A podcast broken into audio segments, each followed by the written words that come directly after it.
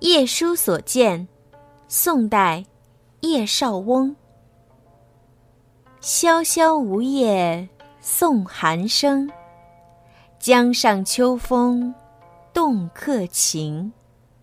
知有儿童挑促织，夜深篱落一灯明。这首诗呢，是诗人旅行途中泊船江上时写的。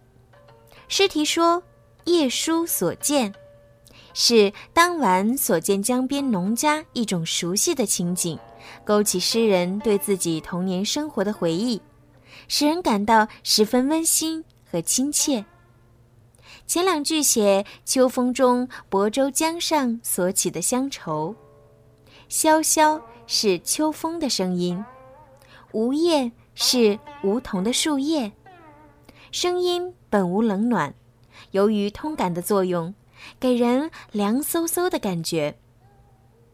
夜宿舟中，不免寒冷，自然会引起乡愁，这就是动客情的意思。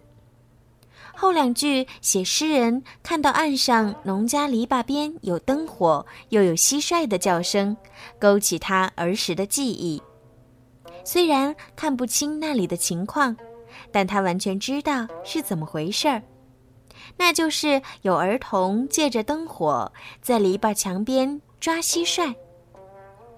知有二字表明不是作者看到的，而是他凭经验知道的，因为他小时候干过这种事儿。夜书所见，宋代，叶绍翁。萧萧梧叶。送寒声，江上秋风动客情。知有儿童挑促织，夜深篱落一灯明。